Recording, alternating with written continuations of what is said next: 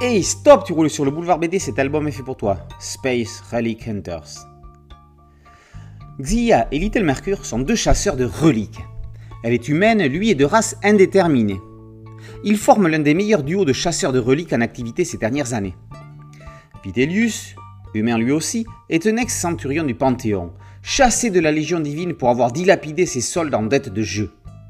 Il a décidé de se reconvertir dans la chasse aux reliques. Ces trois individus sont réunis par Sir Uranos, représenté pour des raisons de sécurité par un droïde. Il charge le trio de retrouver une relique liée à une religion alien vénérant la déesse Eleusis. Le droïde fournit aux aventuriers un holo parchemin indiquant un système solaire aux multiples planètes où se trouve l'objet de la quête. La zone est dangereuse. L'autorité des légions panthéistes y est minime face aux cultures belliqueuses peuplant ces endroits hostiles. Les aventuriers vont devoir se promettre respect et solidarité s'ils veulent réussir cette mission. L'univers est dirigé par le Grand Quatuor, un groupe de quatre dieux. Ils ont mis en place des légions visant à faire respecter l'ordre, interdisant dans une répression violente les religions autres que celles vouées à leur propre culte. Charon, Arésia, Jupiter et Vénus ont chargé la générale Myrtis Iscarode d'enquêter sur les désertions dans les légions et de lutter contre le trafic de reliques interdites. Après le fort réussi La Vengeance de Zaroff, le scénariste Sylvain Runberg se relance dans la grande aventure spatiale.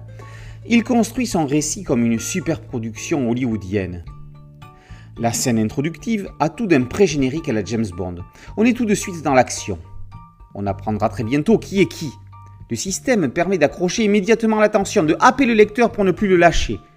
Runberg retrouve Grun, son complice de la trilogie On Mars, la richesse de l'univers permet à Grun de laisser éclater son talent avec un soin particulier pour les grandes cases au décor particulièrement soigné.